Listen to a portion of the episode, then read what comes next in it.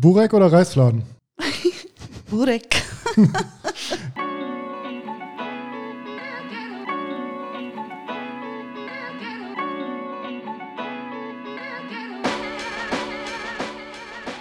Hallo Aachen, hallo Welt. Hinter jedem Menschen steckt eine spannende Geschichte, hinter jedem Projekt ein inspirierender Gedanke und hinter jedem sozialen Engagement eine besondere Motivation. Ich mache mich daher auf die Suche nach interessanten Menschen und lade sie zu mir nach Hause auf meine Couch ein. Was treibt sie an? Was können wir vielleicht von ihrem Weg für unser eigenes Leben mitnehmen? Ich bin Robert und das ist mein Podcast. Schön, dass ihr mich auf meiner Reise begleitet.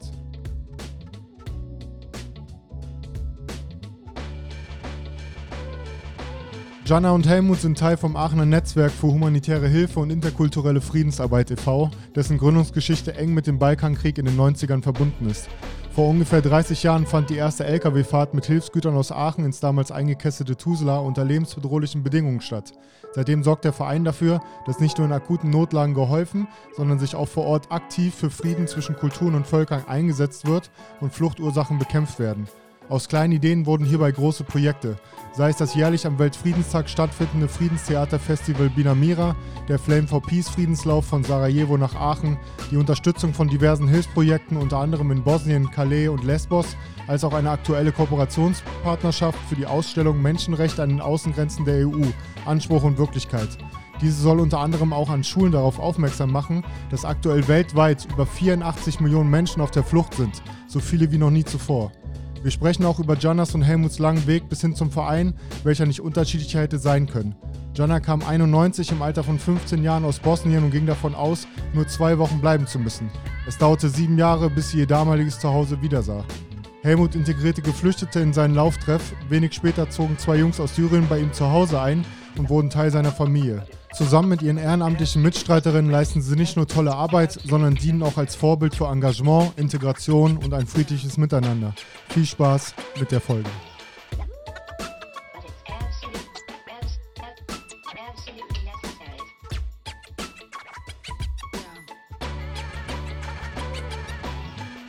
Neuer Tag, neues Glück, neues Kapitel heute mit zwei wunderbaren Gästen, der Gianna, hi Gianna. Hallo. Und dem Helmut vom Aachener Netzwerk für humanitäre Hilfe und interkulturelle Friedensarbeit.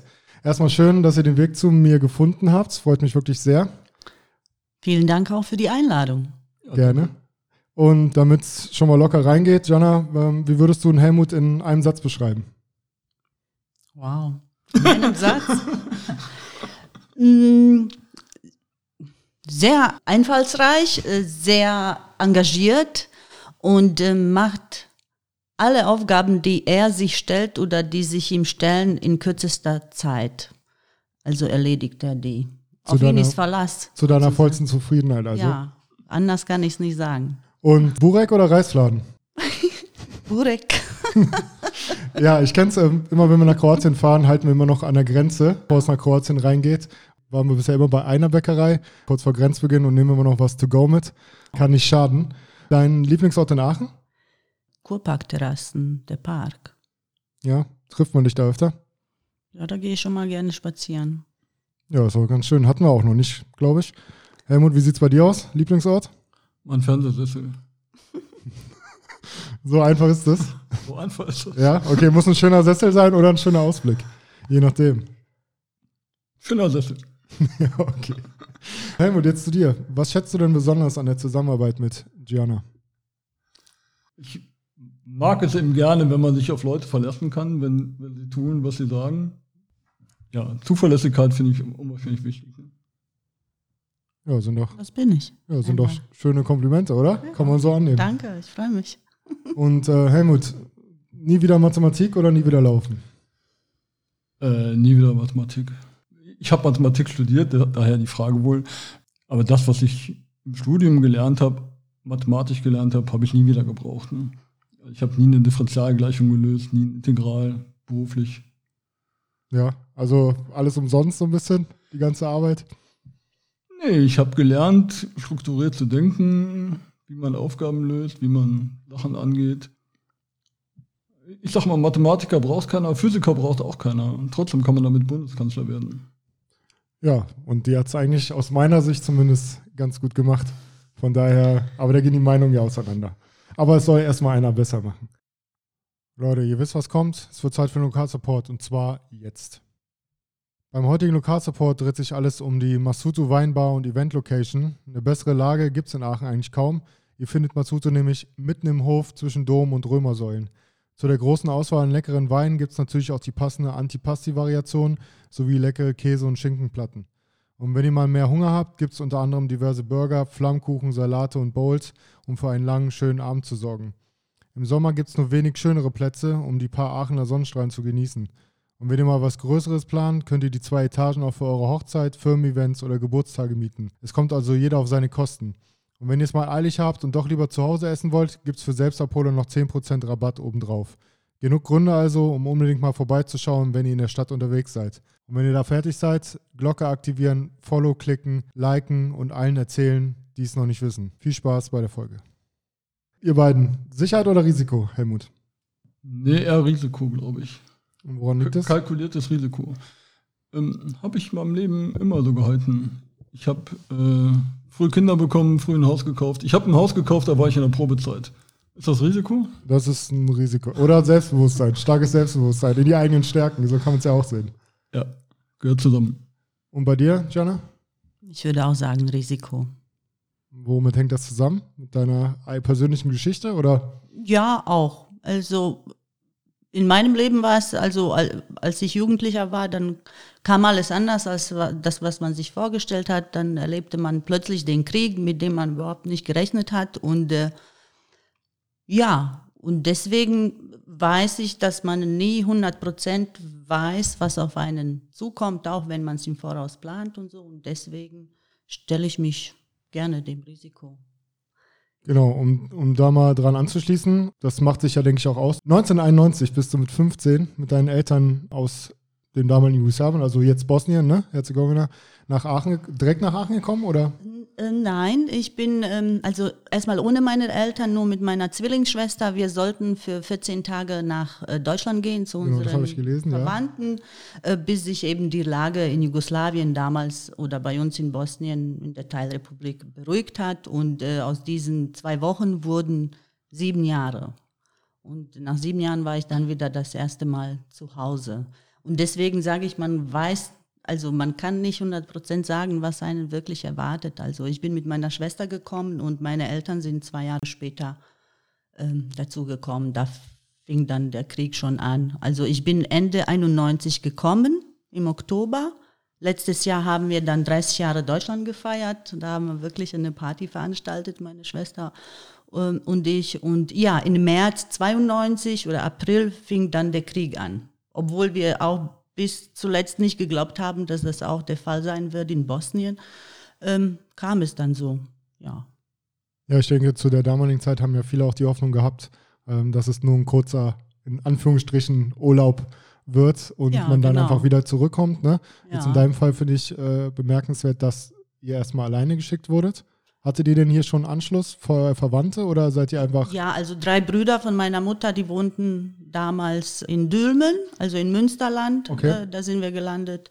Und äh, waren normal untergebracht, halt, mein, die hatten alle ihre Familien und wir waren bei dem Onkel, bei dem jüngsten Bruder meiner Mutter untergekommen. Damals waren seine Kinder noch klein, fünf und zehn Jahre alt und er hatte eine deutsche Frau, ich meine, hatte, äh, die hat er immer noch und äh, das äh, war damals halt vom Vorteil, weil wir ziemlich schnell dadurch auch Deutsch lernen konnten, Okay. durch meine Tante Ulla.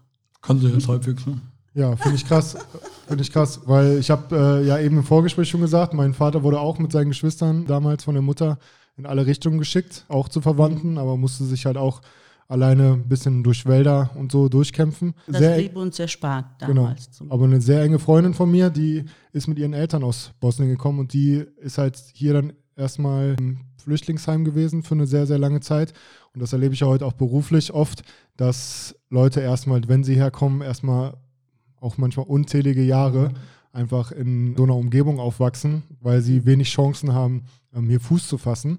Und Ja. genau da ist ja eins der Sachen, wo ihr versucht, mit einzusteigen und zu unterstützen.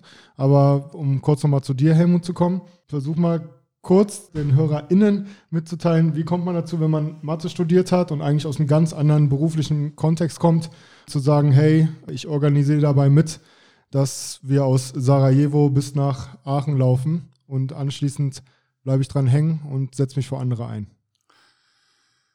Ach, lange Geschichte. Ich bin schon politisch aktiv, seit ich 15 war, glaube ich. Damals noch parteipolitisch. Dann bin ich nach Aachen gekommen, zwecks Studium der Parteipolitik. Das hat mir dann nicht so doll gefallen und habe dann mich der Umweltpolitik zugewandt, habe bei Greenpeace angefangen in Aachen. Ja, und irgendwann, ungefähr 2000, traf ich einen Freund und sag, wie wär's mal mit Marathon? Und er sagt, ja, wollte ich schon immer mal. Und so sind wir dann im, im Jahr 2000 unseren ersten Marathon gelaufen. Ich weit von hier in Monschau. Dann las ich 2013 in der Zeitung, da ist so eine Gruppe, die wollen gern von Sarajevo nach Aachen laufen. Mittlerweile war ich auch schon etwas längere Strecken gelaufen und dachte, die haben gar keine Ahnung, was sie tun. Die können 10 Kilometer laufen, aber ein paar Monate durch die Gegend laufen, das ist einfach purer Stress. Das ist nicht nur körperlich Stress wegen Laufen, sondern was weiß ich, nachts in der Turnhalle nicht vernünftig schlafen, da ist Oberlicht, da ist immer Licht an, morgens früh um fünf wird hell, nachts geht jemand aufs Klo. Ja, ja, so kam ich dann zu diesem Verein. Ja, bin dann irgendwie da hängen geblieben. Wir sind damals mitgelaufen von, von Luxemburg bis Aachen, was sich jetzt so wenig anhört. Wir haben dann noch eine kleine Runde gedreht von Luxemburg nach St. Vith, nach Spa, nach Maastricht, nach Jülich, nach Hürtgenwald, nach Eupen, nach Aachen. Also Kann man mal machen schöne Runde noch. Das waren jetzt die Tagesetappen. Mit dabei war ein Freund von mir, Björn. Das ist jetzt der dritte Mann bei uns im Vorstand. Genau, habe ich gesehen. Kassenführer. Ja. Also auch Läufer. Also was mir ins Auge gesprungen ist, nicht nur weil du es im Telefonat erwähnt hast, sondern natürlich auch auf eurer Homepage kann man ein bisschen was über euch lesen, dass du einen Lauftreff hattest hier und dann einfach von heute auf morgen dir gedacht hast, hey, hier neben der Kaserne sind ja, ist ja eine Art Flüchtlingsunterkunft gewesen. Ich weiß gar nicht, ob es immer noch ist. Frage ich die mal, ob sie nicht einfach mitlaufen wollen, um auch, denke auch mal so ein bisschen dadurch zu, zu zeigen, einmal, dass es hier auch vernünftige Leute gibt und auf der anderen Seite auch so ein bisschen deinen Beitrag zum, zur Integration, zur gelungenen Integration beizutragen, oder? Kann man das so sagen? Das kann man so sagen, ja. Wir sind ja mit unserem Lauftreff da vorbeigelaufen, damals 2015, ne? da war noch so ein bisschen sollen wir sagen, Chaos. Die Leute waren alle noch nicht registriert. Das ist ja das, was eigentlich an der Grenze passiert, innerhalb von fünf Minuten, nachdem man Deutschland betreten hat. Die waren dann schon ein paar Monate in Deutschland. Und zwei von den Jungs, die auch mitgelaufen sind, sind an dem Tag, wo sie dann registriert waren und in Aachen bleiben durften, bei uns zu Hause eingezogen. Ja, du sagst das so, als ob das selbstverständlich wäre. Also einerseits finde ich es immer schade, dass man explizit erwähnen muss, wie toll das ist, dass du mit deiner Familie das gemacht hast, weil es eigentlich zur Normalität gehören sollte. Auf der anderen Seite finde ich, dass man es trotzdem sagen sollte, dass das eine schöne Sache ist. War das für dich ganz schnell klar, dass das so kommen soll? Weil, also was ich bei euch beiden bemerkenswert finde, ist, dass man auf der einen Seite dich hat, Jana, die natürlich das familiär mitbekommen hat, auch vor Ort über die Eltern und über die Familie, also quasi das ist ja eure, Teil eurer Familiengeschichte. Und dann liegt, ich will nicht sagen, dann liegt es nahe. Viele sind froh, wenn sie hier sind und dann wollen sie nicht mehr was anderes machen. Aber dann kann man schon, in erster Linie kann ich dann natürlich auch nachvollziehen, warum du dich dafür einsetzt. So, weil du natürlich die Erfahrung gemacht hast. Auf der anderen Seite haben wir jetzt den Helmut hier, der eigentlich, ja, ja, problemfreies Leben nicht, aber der eigentlich damit gar nichts hätte machen müssen. So, er hätte auch sein Leben so gut gelebt und trotzdem sagt, hey, irgendwie ist es das für mich wert, Zeit zu investieren. Und ja, deswegen, wie kam das dann? War das sehr schnell, dass du gesagt hast zu deiner Frau, let's go, wir nehmen zwei Jungs auf? Ja, es war damals Richard, der Oberhelfer in der Körnerkaserne, der sagte, wenn die hier registriert werden, vielleicht haben wir eine Chance, die hier in Aachen zu behalten. Wir kennen die jetzt alle schon so gut, die sind ja schon halbwegs äh, integriert. Vielleicht können wir so Einliegerwohnungen finden, oder eben, eben einfach Wohnungen, damit sie eben nicht in der Kaserne schlafen müssen. Und meine Töchter sind mittlerweile groß und ausgezogen. Das heißt, bei uns im Haus stand eine Etage wirklich leer. Drei Zimmer, Bad. Empfiehlt sich ja sozusagen. Dann haben wir die beiden Jungs eingeladen, mal zum Abendessen, haben uns ein bisschen beschnuppert. Also, ich habe jetzt auch keine Erfahrung mit Arabern. Was sind, denn, ne, was sind das da für Typen? Wo, wo lässt man sich drauf ein? Aber das, das ging total gut. Ne? Wir haben ja gesagt, die haben ja gesagt. Und wie gesagt, an dem Tag, wo klar war, dass sie in Aachen bleiben dürfen, sind die bei uns eingezogen. Ne? Mohammed wohnt heute noch da. Ja, gut, und selbst der, der nicht da wohnt, wie heißt der? Rami. Genau, der ist ja trotzdem noch Teil der Familie, ne? Oder? Ja, kann man so sagen, ja. Genau, und ist doch eine schöne Sache. Also nur so geht's, noch nicht? Ja, und jetzt habe ich zwei, zwei Töchter und zwei Söhne, zwei arabische Söhne, die aber beide auch noch eine, eine arabische Familie, also arabische Eltern haben, ne? was also keinerlei Konkurrenz ist. Ne? Klar. Nee, aber auf der anderen Seite, gerade deswegen, weil du zwei Töchter hast, wenn man sich jetzt vorstellt, deine zwei Töchter würden nach Syrien kommen, da wärst du ja auch froh, dass die vielleicht in einer Familie unterkommen, wo es denen gut geht und wo ihnen geholfen wird. Ne? Oder zumindest helfen finde ich, hat immer so ein bisschen Charakter, wenn man das sagt, von ein bisschen Mitleid haben und so, aber es geht ja auch oft so um Mitgefühl und es geht ja auch viel mehr ums Unterstützen dabei. Ne? Weil letztendlich, die waren ja auch schon älter, die beiden Jungs. Das heißt, sie waren ja, ich will jetzt nicht sagen gestandene Männer, aber sie haben sich schon entwickelt, auch ihren Charakter. Und letztendlich hast du ja nur unterstützt, dass sie besser hier ankommen. Ne? Also Rami hatte einen Bachelor in Jura, hat als Schreiner ja. gearbeitet und und und. Ne? Also da kann man von gestandener Mann reden. Mohammed war 18, Gut, der hat einiges durchgemacht auf der Flucht, ne? auch klar, aber gestandener Mann sieht dann anders aus. Und von daher ist das auch das Verhältnis zu den beiden unterschiedlich. Ne? Also Mohammed ist echt gefühlt wie ein Sohn, ne? nicht ein, ein Sohn, den man noch erzieht, aber den man eben enger begleitet natürlich. Ne?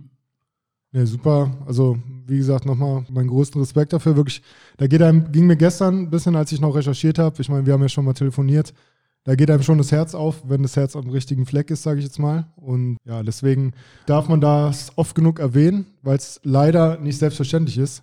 Weil das erlebe ich auch beruflich oft. Leute, die mit keinerlei Kultur privat in Bezug gekommen sind, die haben dann immer Angst vor was Fremden, vor was Neuen. Und das haben wir auch in der letzten Folge mit der Fahima festgestellt, dass egal welche Kultur, irgendwie gibt es genug Parallelen. Die heißen dann nur anders, ja. Und jeder hat so seine Problemchen, die er mitschleppt. Und dann ist es am Ende egal, welche Religion du angehörst oder aus welchem Land du kommst, ne? Weil Syrien muss man jetzt auch mal an dem Punkt sagen, ne? Das ist ja war ja auch vorher ein gestandenes Land, sage ich jetzt mal. Ne? Das ist kein also, dritte Weltland, ne? Genau. Und weil was vielen natürlich in Köpfen ist, ohne das Thema jetzt anzu, groß anzusprechen, ist natürlich, ja gut, so schlecht kann es ja nicht sein, wenn sie Handys haben, ne? Aber wie gesagt, keiner haut freiwillig, der hat Jura studiert, der ist vollständiger Anwalt gewesen, ne? Oder hat's? Nee, nee, er hatte im, sein, Jura abgeschlossen. Das Problem in Syrien, weshalb viele kein abgeschlossenes Studium haben, ist, dass in dem Moment, wo sie quasi einen Schein haben, kommt jemand mit einer Olivenuniform und sagt, bitte anziehen, du darfst jetzt für uns kämpfen. Das können sogar verschiedene Parteien sein. Deshalb gehen leider eben viele kurz vorm Abschluss. Nee, als Anwalt hat er nie gearbeitet. Ja, aber trotzdem, ne? Also der wollte sich ja da was aufbauen und dann hat er nicht gedacht, ach komm, gehst mal nach Aachen Ost und guckst, wie es da so ist, ne? Gianna, bei dir, du hast ja gesagt, Teil deiner Familie war schon hier. Gab es bei euch mal die Gedanken, auch bei dir jetzt in dem Alter, damals zu sagen, ich will mal aus Bosnien raus oder war das wirklich nur jetzt aufgrund des bevorstehenden Krieges? Ja, genau. Der, der äh, Grund war halt der Krieg. Wir hatten nie vor, das Land zu verlassen. Eigentlich ging es eher darum, ne, man, man ist Jugendlicher und äh, wächst heran und äh, möchte halt sein eigenes Land kennenlernen. Das heißt, die Umgebung, mal die großen Städte zu sehen, ne, das war eher so auf der Tagesordnung. Oder ich war damals noch in der Schule, auf einem Gymnasium in der 10. Klasse und ich hatte mir vorgestellt, gut, in zwei Jahren habe ich mein Abi, dann gehe ich studieren. Ich wollte Medizin studieren aber ja, es kam dann anders und dann ähm, waren wir plötzlich in Deutschland, zwar dann halt, wie gesagt, für zwei Wochen.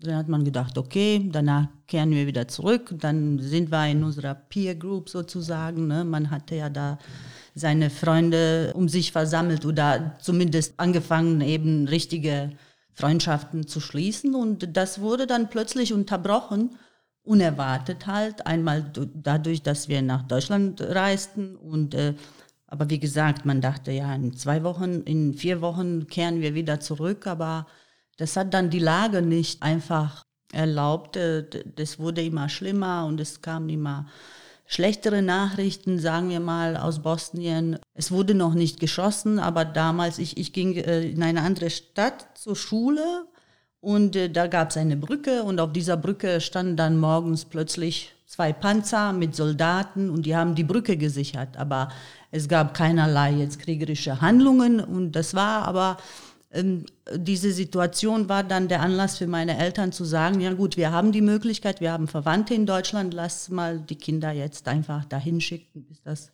sich beruhigt hat. Und ja, es hat sich dann halt nicht beruhigt und man arrangiert sich dann halt, Was? auch hier in Deutschland in die neue Familie, also bei dem Onkel. Gut, wir haben unserer Tante dann viel geholfen. Wir waren dann schon 15 und könnten im Haushalt helfen, könnten bei der Kinderbetreuung helfen, mal Kinder aus dem Kindergarten abholen.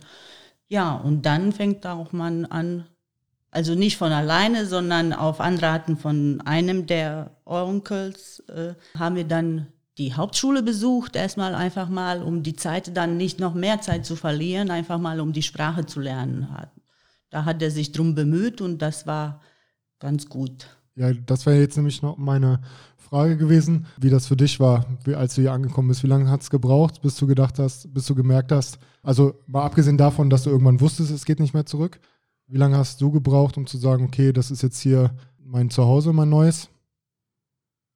Oh, das hat lange, also weiß nicht. Also ich fühlte mich halt als Gast, auch bei meinem Onkel, aber die haben sich super um uns gekümmert, aber man hat immer halt gut, als junger Mensch denkt man nicht vielleicht zu sehr darüber nach, wann es nach Hause geht, aber für mich stand immer im Vordergrund, ja, also nächstes Jahr sind wir dann zu Hause und ja, irgendwann mal geht es dann nicht mehr oder es ging nicht und dann orientiert man sich neu. Wir haben dann ja ein paar neue Freunde gefunden, aber das waren hauptsächlich dann halt andere geflüchtete Kinder aus Bosnien. Und gut, mit dem Besuch der Hauptschule hatten wir dann noch ein paar deutsche Freunde kennengelernt, aber äh, so die Hauptbezugsgruppe waren, waren dann die Landsleute, solange wir in Dülmen lebten. Also.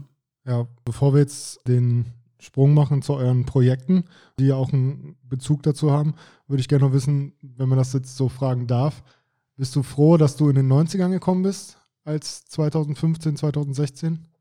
Ja, weiß ich nicht. Äh, wieso fragst du? Nee, ich frag, nee, ähm, die Frage ist deswegen, weil ja viele auch dummer reden bei der, im Jugoslawienkrieg, als die Leute hierher kamen, war es noch, die Leute waren vielleicht noch gastfreundlicher, noch ein bisschen positiver eingestellt. Ähm, und jetzt 2015 mhm. war es ja eher so, dass es erst sehr positiv war und dann irgendwann ja so ein Umschwung kam, wo es dann ein bisschen gekippt ist aus welchen Gründen auch immer. Mhm. Das heißt, und weil du ja jetzt so den Bezug auch hast durch eure Arbeit und durch die Projekte, kannst du schon sagen, dass es dir damals einfacher gemacht wurde als heute oder ist das schwer zu sagen? Ähm, ich, also äh, ich denke mir, äh, es ist schwer zu sagen. Ich spreche jetzt nur in meinem Namen und ich hatte eben, wie gesagt, das Glück, dass ich ähm, in eine Familie reingekommen bin, die eben schon in Deutschland lebte. Also ich war in keinem Flüchtlingsheim untergebracht. Insofern hatten wir schon dadurch eine Erleichterung, uns halt äh, schneller zurechtzufinden,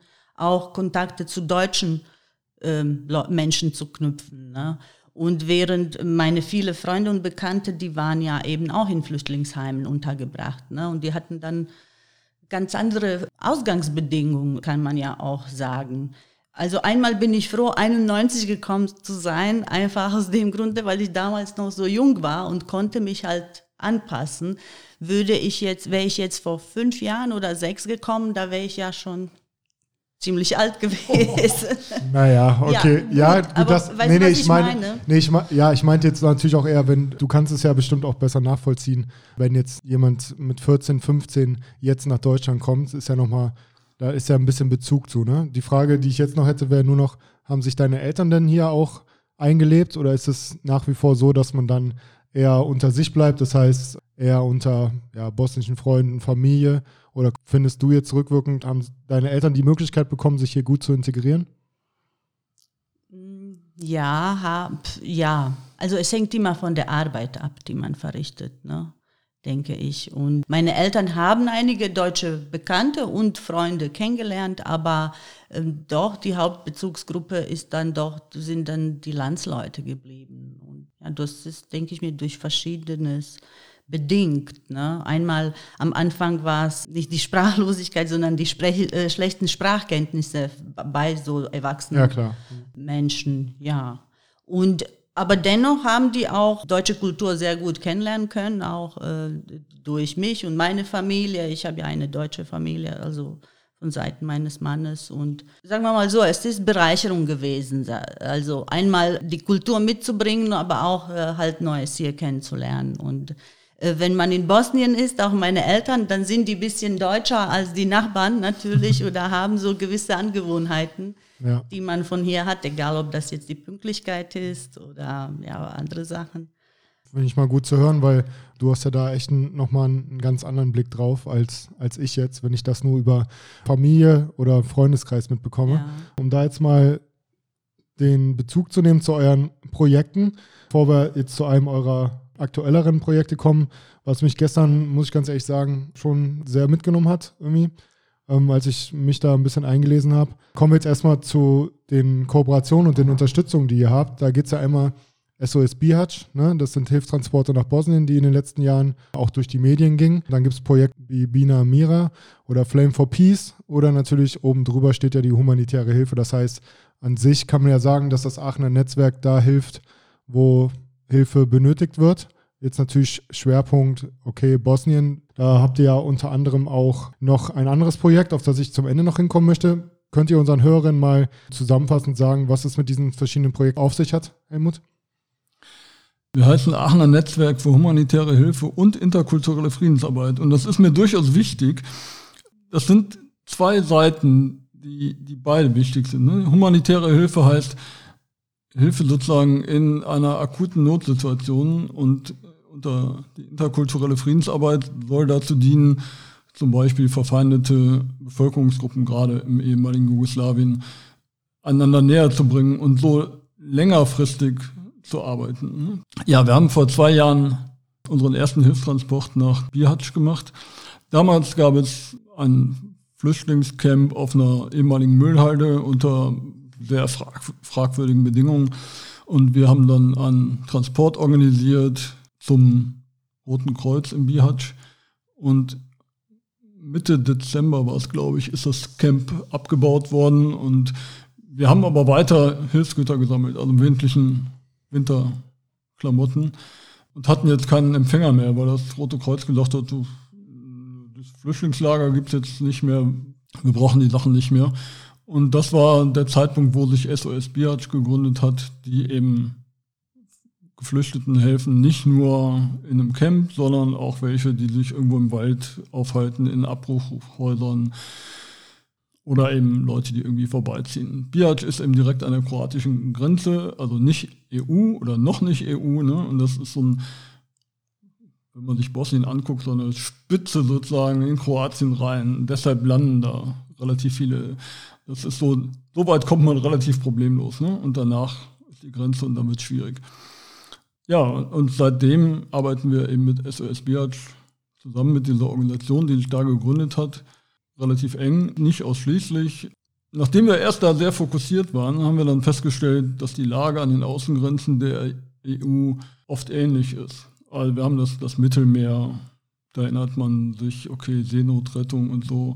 Mittlerweile haben wir die, die Sache zwischen Polen, Weißrussland. Ne? Man kennt Calais. Viele Leute kennen Calais interessanterweise nicht mehr. Vor ein paar Jahren war dann ein Riesenlager, Dschungel genannt, dann wurde das irgendwann aufgelöst. Jetzt ist das eben in Vergessenheit geraten. Aber es gibt eben immer noch viele Flüchtlinge, die von da aus versuchen, nach England zu kommen. Es gibt in Spanien Flüchtlinge, also in, in Nordafrika Leute, die dann zu den Kanaren rüberfahren oder eben nach Spanien direkt. Ja, das gut, heißt, und Lesbos natürlich, ne? Lesbos, Entschuldigung, habe ich ganz vergessen, das ist noch ein, ein Mitglied von uns, ne? Permanent vor Ort. Also die Lage ist überall relativ ähnlich, weshalb wir eben zum Beispiel eben auch Hilfstransporte machen nach Serbien, nach Calais eben auch.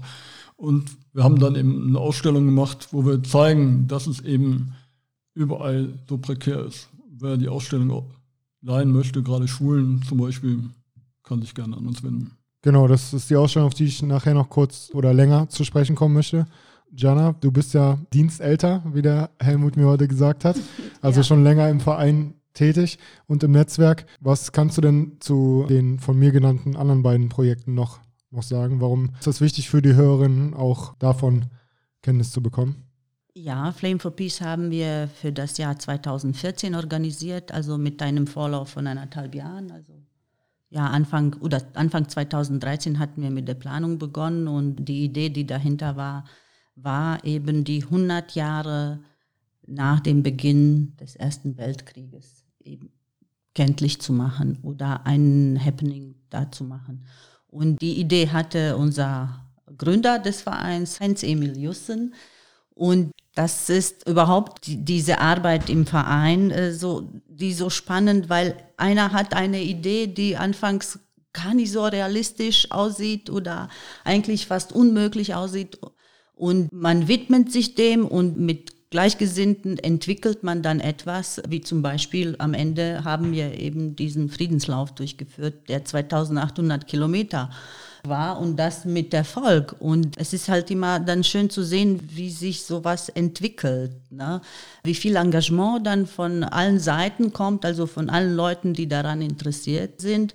Und da sieht man halt, dass man ganz Großes schaffen kann. Und das war wirklich organisatorisch und logistisch eine ja, eine große Aufgabe, dieser äh, Friedenslauf. Und das haben wir aber dann erfolgreich umgesetzt und von Sarajevo nach Aachen und haben damit eben an den äh, Beginn des Ersten Weltkriegs gedacht, denn äh, ja, Frieden ist ein äh, hohes Gut und wir müssen immer darüber reden und uns auch immer weiter dafür einsetzen. Und das war halt das zweite Projekt, was ich mit dem Aachener Netzwerk gemacht habe. Aber ursprünglich, als ich dazu kam, das war Ende 2009, habe ich Heinz Jussen kennengelernt in der Citykirche im Rahmen der Verleihung des Aachener Friedenspreises. Damals hat das ein Herr aus Serbien bekommen, Zdravko Marjanovic.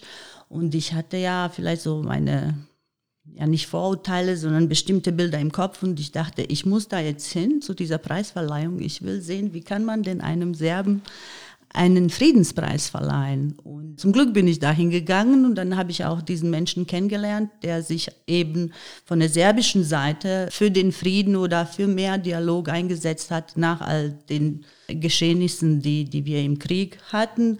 Und dadurch habe ich dann den Heinz kennengelernt und er hat mir dann erzählt, dass er während dem Krieg nach Bosnien mehrere Hilfstransporte gefahren hat. Und unter anderem hat er dann erzählt, dass sie im Jahr 2008, also ein Jahr vorher, ein erstes Projekt ins Leben gerufen haben, Bina Mira, also Bühne des Friedens. Und das war für für die Jugendliche gedacht, die unten aus der Region kommen, beziehungsweise auch aus Bosnien, die aber unterschiedliche Nationalitäten hatten oder Religionszugehörigkeit. Und ja, das Thema war eben, man wollte diese Menschen oder diese jungen Menschen zusammenbringen und ihnen die Möglichkeit bieten, eben auch ins Gespräch zu kommen. Und das haben wir dann gemeinsam ab 2009, da habe ich mich dann sehr engagiert für. Dann haben wir 2010 also erstmal sollte das Biennal stattfinden, dieser Friedenstheater. Und von 2009 bis 2010 habe ich dann äh, sehr intensiv daran gearbeitet und dann äh, mit Heinz und ein paar anderen. Also damals waren wir nur sechs oder sieben Leute, die dann immer wieder große Projekte gestemmt haben. Und ja, heute sind wir da, wo wir sind. Aber dieses, das Projekt Bina Mira ist äh, sehr wichtig. Einmal für die Jugendlichen da unten, dann hatten die die Möglichkeit, sich wirklich kennenzulernen und ohne Vorurteile so äh, einander zu begegnen. Und das hat sich dann später noch außerhalb von Bosnien, also auf Kroatien und Serbien ausgeweitet, aber auch eine Kooperation mit den Ländern Italien, Frankreich, Belgien. Die sind wir dann auch eingegangen. Und das fördert die jungen Menschen. Einmal einfach zu erkennen, dass die nationale oder religiöse Zugehörigkeit eigentlich nichts über den Menschen aussagt. Genau. Ich kenne ja die Geschichte ein bisschen und die Problematik Serbisch, Kroatisch, Bosnisch, was natürlich auch durch den Krieg kam. Aber das Gleiche kann man ja auch projizieren auf Türkisch, Kurdisch. Ne? Also, ja. und wahrscheinlich gibt es, vielleicht hat jedes, jedes Land so seine Pro und Kontras, ne? wo dann Gruppen irgendwie, die eigentlich am Ende des Tages einfach das Gleiche wollen, aber irgendwie dann doch nicht zusammenfinden. Ne? Genau. Ne? Dann geht auch viel drum um Erzählungen, ne? was haben die Eltern einem mitgebracht. Es geht natürlich, Richtig, ist auch eine Charaktersache. Das große Rolle. Genau, das ist ja eine Charaktersache. Ja. Und, aber ihr habt ja nicht nur ermöglicht, dass da unten für mehr Toleranz und gesorgt wird und für mehr Aufklärung, sondern es war ja auch eine Theatergruppe ne, von der Mies von der Rohe Schule. Richtig. War auch mit dabei. Das heißt, ihr ermöglicht ja nicht nur vor Ort was Gutes, sondern ihr ermöglicht auch, dass jetzt Leute hier aus Aachen ihr Spektrum erweitern und ihr Umfeld erweitern und vor Ort dann auch mal sehen können, hey, ach krass, uns geht es hier vielleicht ganz gut. Krass, gar nicht gesehen, wie, wie Jugendliche in meinem Alter ähm, hier unten aufwachsen. Und ja, genau. Genau, und nur so ist es ja auch möglich, dass man erkennt, wir sind gar nicht verschieden. Ne? Also, Richtig. Und, genau, und für dieses Projekt haben wir auch im Jahr 2020 äh, den Integrationspreis der Stadt Aachen bekommen. Und das freut uns natürlich sehr und das motiviert dann auch natürlich weiterzumachen und noch mehr Begegnungen zu schaffen. Es ist eine Jugendbegegnung, mit der wir zuletzt äh, halt immer 100 Jugendliche plus 20 äh, Gruppenleiter zusammenbringen, dann das für sieben Tage lang. Äh, Hauptsächlich wird das Thema Frieden, ist ein Leitfaden, das Thema Frieden. Und äh, dieses Jahr findet das in Slowenien statt und äh, da wird das Thema durch Natur, Frieden und Natur erweitert. Und ja, man äh, aktiviert junge Menschen oder gibt ihnen Ansporn, dass sie mal darüber nachdenken, was ihnen wichtig ist. Und vor allem wir profitieren auch von den jungen Menschen, indem wir dann erfahren, was sind ihre Einstellungen, wie sehen sie ihre Zukunft. Und danach kann man dann besser handeln, auch neue Projekte anstoßen. genau. Ihr habt ja auch unter anderem noch ein Kinderheim in Center Duga. Duga, Regenbogen. Genau, der Center Ring, genau, das habt ihr.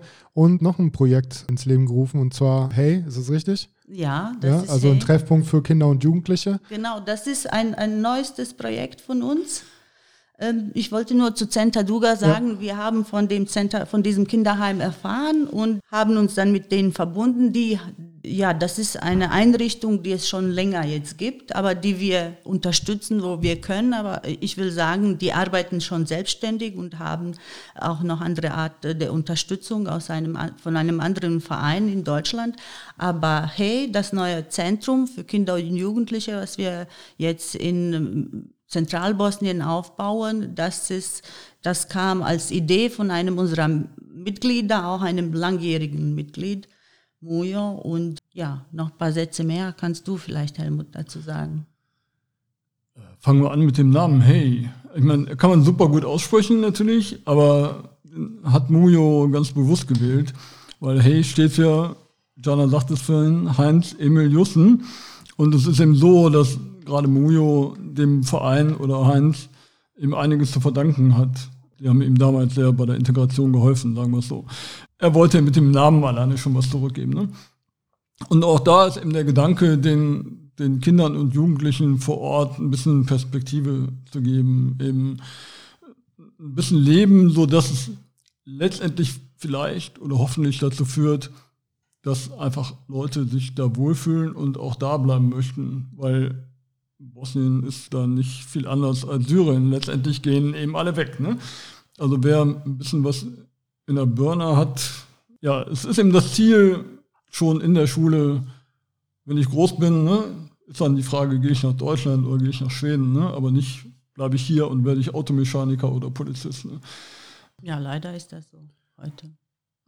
Auch weil sich das Land nie wirtschaftlich erholt hat, richtig nach dem Krieg. Jana, du hast das angesprochen. Wir hatten auch zwei Gäste hier. Der eine hat ja auch bosnische Wurzeln von Fight Back Against Poverty. Und da ist irgendwie oftmals die Zeit so ein bisschen stehen geblieben. Ne? Also die Dörfer sterben ein bisschen aus. Und am Ende finde ich da wichtig, dass jetzt einer denkt, okay, Bosnien, was geht mich das an? Ne? Aber auf der anderen Seite ist es halt überall gleich. Ne? Wir können Rumänien einbringen, wir können Bulgarien anbringen, wir können auch afrikanische Länder anbringen, wo das ja genauso ist und wo eigentlich jeder entweder selbst einen hat in der Familie oder über irgendwelche Ecken jemanden kennt, der dann nach Deutschland ist oder sonst irgendwo hin. Ne? Und das ist, glaube ich, ein Problem und das ist, glaube ich, auch eine wichtige Hilfe vor Ort, einfach auch dafür zu sorgen und die Probleme vor Ort anzugehen. Weil natürlich ist es auch sehr wichtig, hier den Leuten zu helfen, die hierher kommen. Aber man muss ja auch irgendwo im Ursprung den Keim ein bisschen bekämpfen. Kämpfen klingt jetzt krass, aber es ist ja oft so. Ne? Man kommt ja auch oft an Grenzen, das werdet ihr bestimmt selber auch kennen. Dann gibt es ja bestimmt auch Vorurteile, wenn so eine, sage ich jetzt mal, wenn jetzt so ein Verein aus Aachen kommt, ach ja, jetzt kommen die und die wollen vielleicht kurz helfen und dann sind sie wieder weg. Ne? Also so Oder hat, uns sagen, wie wir das machen sollen. Genau, So. und, und das finde ich halt sehr gut, da auch jetzt mal so einen Einblick zu bekommen, wie wichtig das ist. Nicht nur hier, sondern auch vor Ort und das auch regelmäßig. Ne? Sondern nicht Ja. nur, wir machen jetzt da mal was und dann Ja. sind wir zehn Jahre weg. Das ist sicher eben auch unsere Stärke, dass wir eben nicht wir Deutsche kommen dahin, sondern es sind im Wesentlichen Bosnia, Mujo, ist da groß geworden. Ne? Das ist sein Ort, wo wir das machen. Ne? Und, und, und das ist seine Idee und nicht irgendein Deutscher, eine deutsche Entwicklungshilfeorganisation, die sagt, wir machen da jetzt mal was, ne? wir zeigen denen jetzt mal, wie es geht. Ne? Ja, genau. Das ist, glaube ich, auch immer wert, hinzukommen und es besser wissen zu wollen, als die, die vor Ort sind und die vor Ort auch die Kultur kennen und die Probleme. Ne? Allein, du hast ja vorhin angesprochen, ob du jetzt Mechaniker oder Polizist wirst.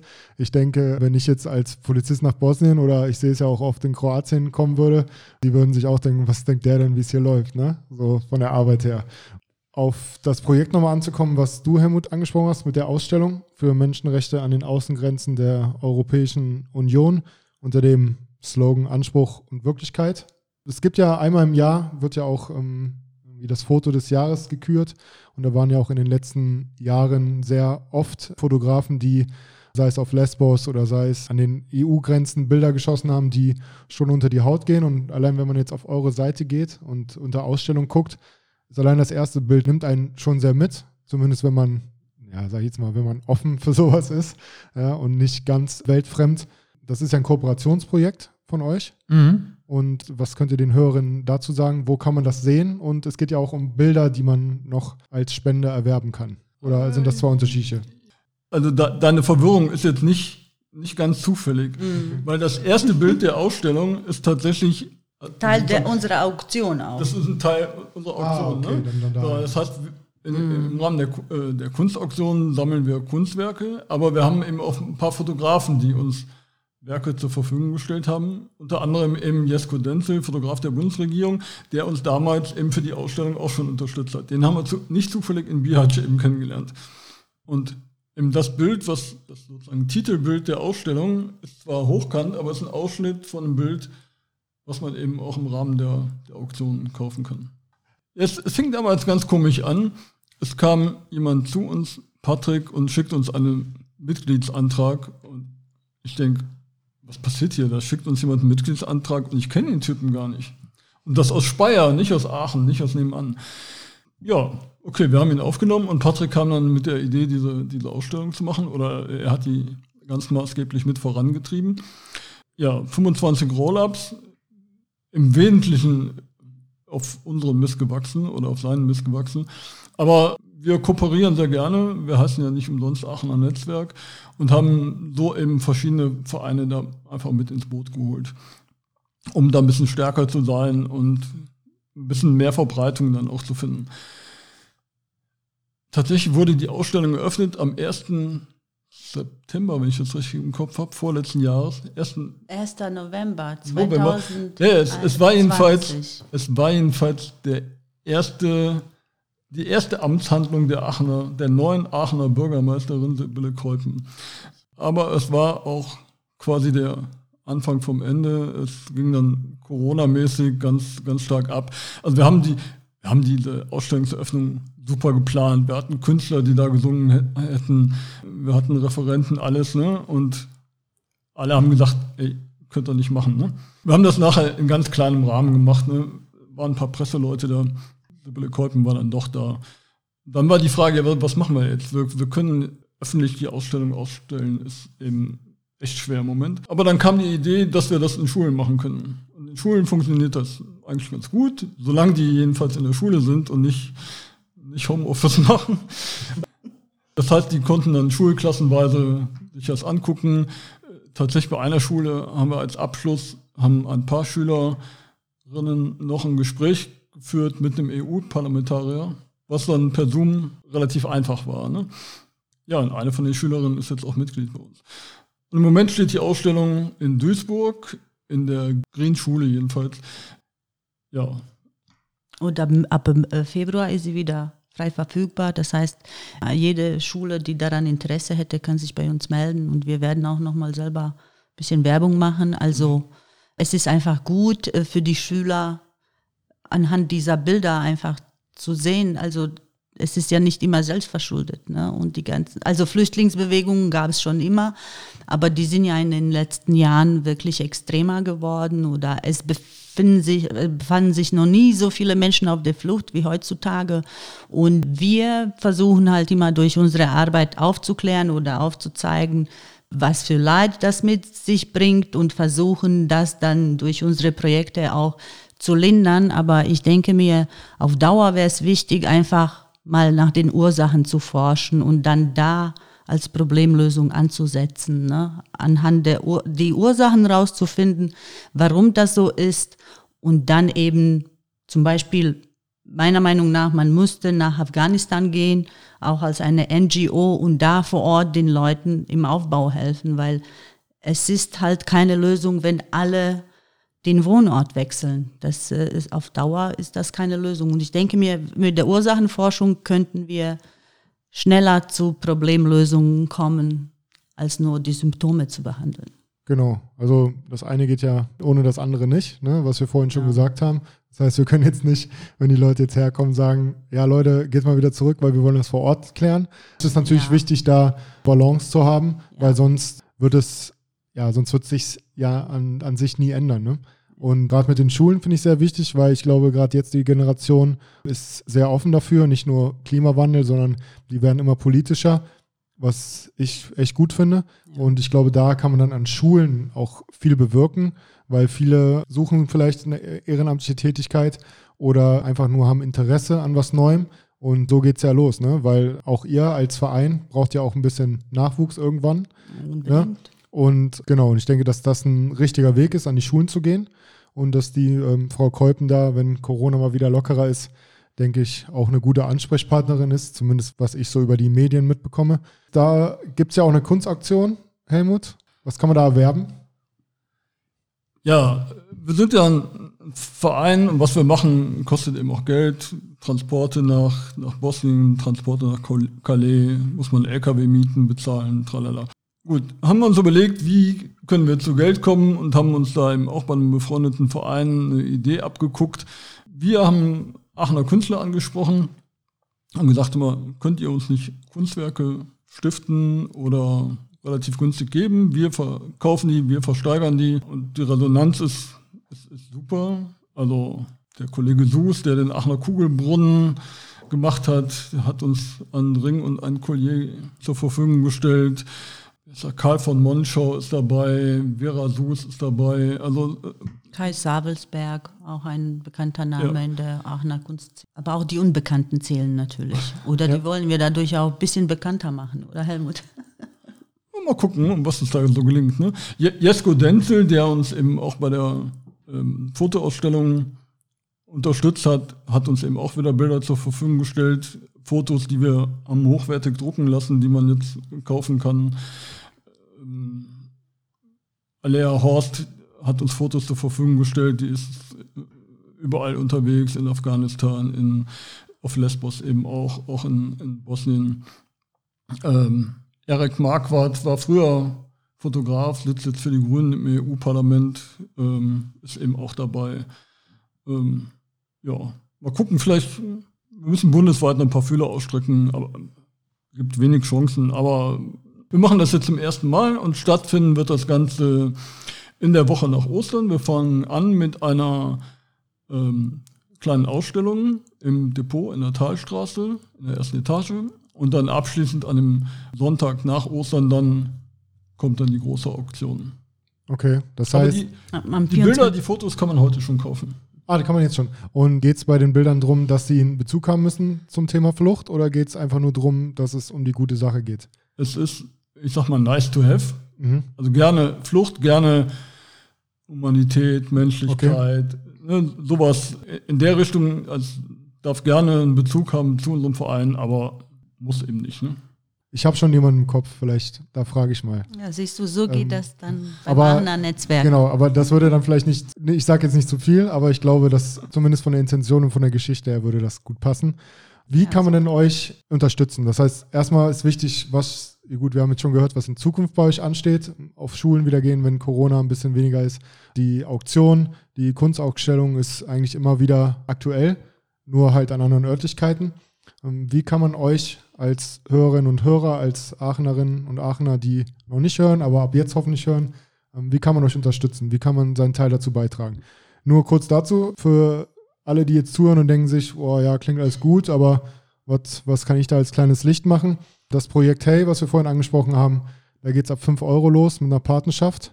Und ich denke, die hat jeder übrig, erst recht, wenn er zwei so ambitionierte und tolle Leute sieht wie euch, die sich da engagieren in ihrer Freizeit. Da kann man viel bewegen, auch im Kleinen. Und was sind, muss man leider sagen, ohne arrogant zu sein, aber was sind für einen wie uns jetzt schon 5 Euro? Und auf der anderen Seite, wenn man dann auch noch übermittelt bekommt, dass es auch vor Ort ankommt und dass es auch vor Ort was bewirkt, ich glaube, das ist nochmal ein Grund mehr. Was gibt es außer dieser Partnerschaft? Wie kann ich euch unterstützen? Also ganz vorne würde ich unsere Webseite bewerben erstmal, aachener-netzwerk.de. Da kann man auch unseren Rundbrief abonnieren, über den man immer erfährt, was wir machen. Und dann kann man sich eben gerne ein Projekt aussuchen, wie dieses Hey-Projekt, 5 Euro pro Monat, sagen wir mal. Und damit kann man dann die Patenschaft für ein Kind übernehmen. Man kann eben uns generell einfach Geld spenden, weil man sagt, ich finde das Aachener Netzwerk gut. Man kann sagen, ich möchte gerne für Flüchtlingshilfe spenden oder speziell für Bosnien, sodass man einen gewissen Einfluss hat, was mit dem Geld passiert. Ne? Und engagieren kann man sich bei euch und natürlich genau, auch. Genau, ne? das würde ich ergänzen. Äh, auf jeden Fall auch eigene Ideen einbringen. Man kann ja bei uns Mitglied werden. Ne? Und wir leben auch, also nicht nur Helmut und ich äh, sind irgendwie Teil des Aachener Netzwerks. Wir haben halt, gut, wir stehen vorne als Vorstand noch, aber wir leben auch von unseren Mitgliedern und von ihren Ideen und ihrem Engagement.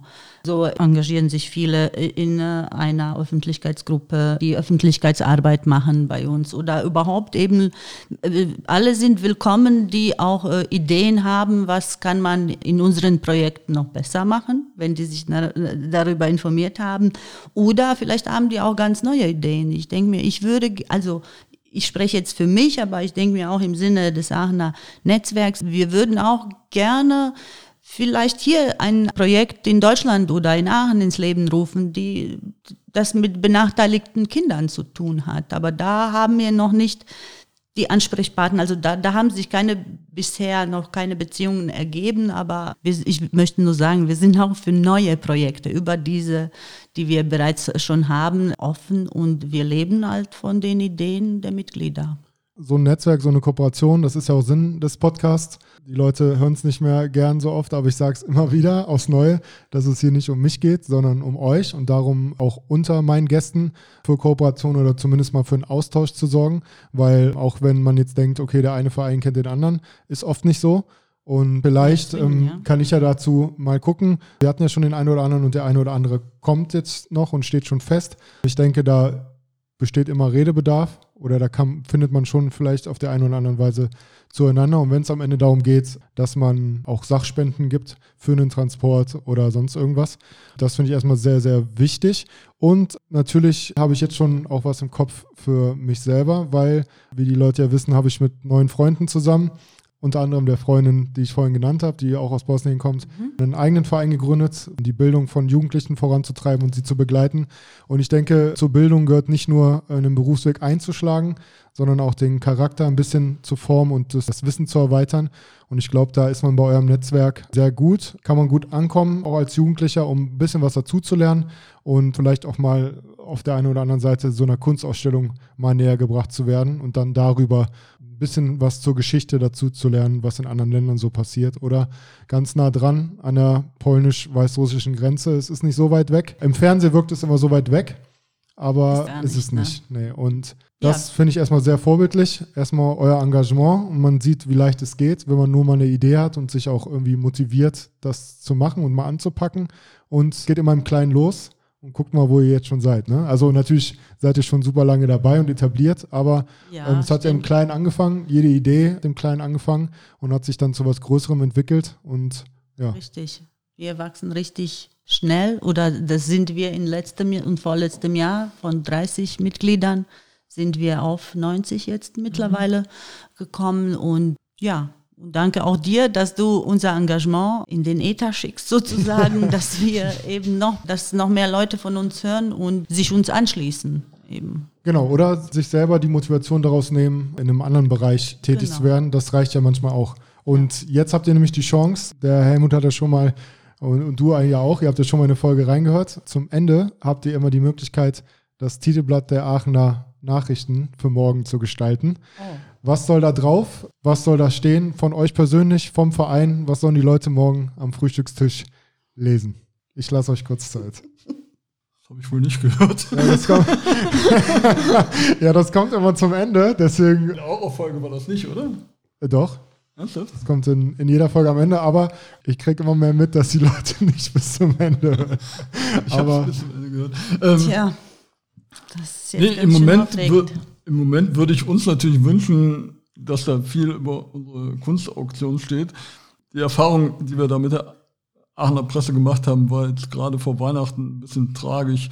Wir waren ein bisschen spät dran. Äh, der Artikel war zwar pünktlich dann in der Redaktion und ist dann genau Heiligabend erschienen, was natürlich für Weihnachtsgeschenke ein bisschen spät war. Ähm, wir würden uns dann wünschen, dass das in Zukunft besser läuft. Ne? Ja, also sag mal ein Titel, was steht oben drüber? Humanitäre Hilfe durch Kunst. Oh, finde ich gut. Oder humanitäre Hilfe und Friedensarbeit durch Kunst. Ja? ja. Gerne. Machen wir so? Das war schon mal eine Überschrift in der Zeitung, als wir vor zwei Jahren unseren Vorstand gewählt haben, und zwar unter der Überschrift Den Frieden fest im Blick. Also wir ähm, leisten klar humanitäre Hilfe überall, wo sie äh, notwendig ist, unterstützen die Menschen in verschiedensten Lebenslagen. Aber ich denke mir, wir müssen immer weiter darüber reden, was bedeutet der Frieden. Also wir leben hier in Frieden. Und ich hoffe auch, dass es äh, friedlich bleibt, nicht nur hier, sondern dass auch in anderen Teilen der Welt äh, der Frieden wieder zurückkehrt. Aber wir müssen unermüdlich uns weiter für den Frieden einsetzen und für Kommunikation und für Dialog. Das ist, äh, ich denke mir vor allem auch in diesen Corona-Zeiten das A und O. Also Kommunikation darf nicht abbrechen und ein friedliches Miteinander muss die oberste Priorität haben.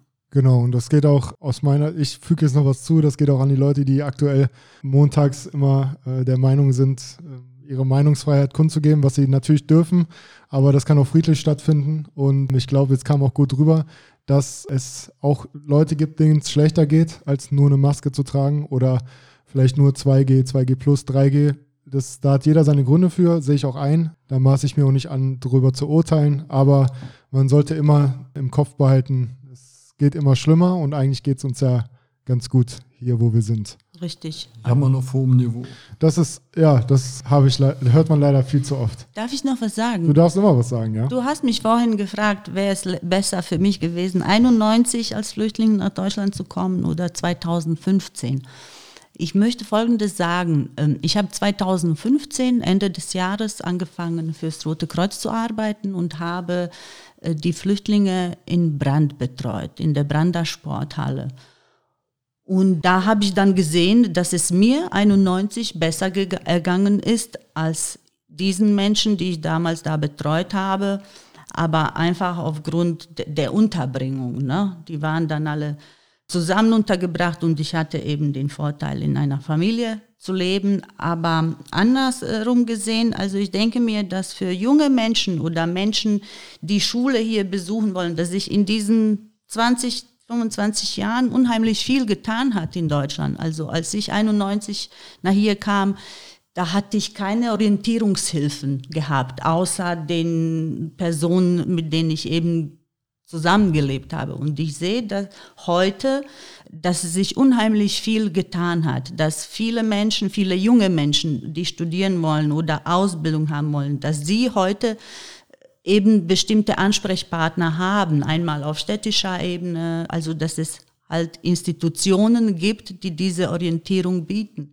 Und äh, ich möchte das nur sagen, oder ja, dass sich unheimlich viel getan hat, auch in Deutschland, was, was die Flüchtlinge angeht oder die Betreuung der Flüchtlinge. Ja, das ist ein, erstmal noch ein schöner Abschluss. Dem möchte ich gerne hinzufügen. Ich war ja beruflich schon in der einen oder anderen Einrichtung und zwar nicht äh, mit Vorankündigung, auch mal morgens. Mhm. Und jetzt sollte einfach jeder mal in sich ein bisschen hineindenken, vielleicht. Kurz die Augen schließen, dann macht er sie auf, guckt, wo er gerade sitzt. Wahrscheinlich auf einer gemütlichen Couch mit Fernseher, mit allem drum und dran. Es sei euch ja auch gegönnt.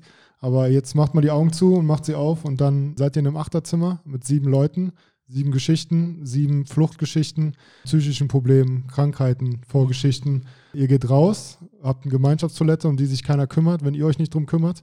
Mhm. Und geht dann auf die Straße und werdet komisch angeguckt, weil ihr aus dem Laden rauskommt. Verstehe. Und denke, wenn man sich das immer mal wieder ins Gewissen ruft, dann ist der Weg, irgendwie mal ein bisschen mehr an den anderen zu denken, ein bisschen mehr Nachempfinden zu zeigen vor allem Empathie, ne? Ganz, ganz, ganz wichtig, ne? Fehlt. Genau, weil es ist ja schön, jeder hat dazu beigetragen, dass es einem selber gut geht, aber es schadet nicht, auch mal den Blickwinkel auf andere zu richten und auch sich ein bisschen da rein zu versetzen, wie man selber damit vielleicht umgehen würde. Und dann sind, glaube ich, die Unterschiede gar nicht mehr so groß. Genau, und ähm, so ist es. ja, ich glaube, das ist ein guter Abschluss und die Hörer hören, dass die Musik so langsam losgeht. Ihr beiden, es war sehr, sehr schön, dass ihr da wart, dass ihr euch so lange Zeit genommen habt. Ihr habt ja bestimmt auch andere Sachen zu tun, als zu so einem kleinen lokalen Podcast zu kommen. Nichtsdestotrotz habe ich mich wirklich sehr gefreut, Teil eures Projekts in dem Sinne zu sein und auch ein bisschen euch ein Sprachrohr zu bieten. Ähm, vielen, vielen Dank in erster Linie dafür, dass ihr da wart, aber auch für eure tolle Arbeit, die schon seit zig Jahrzehnten läuft und auch hoffentlich genauso lang weitergeht.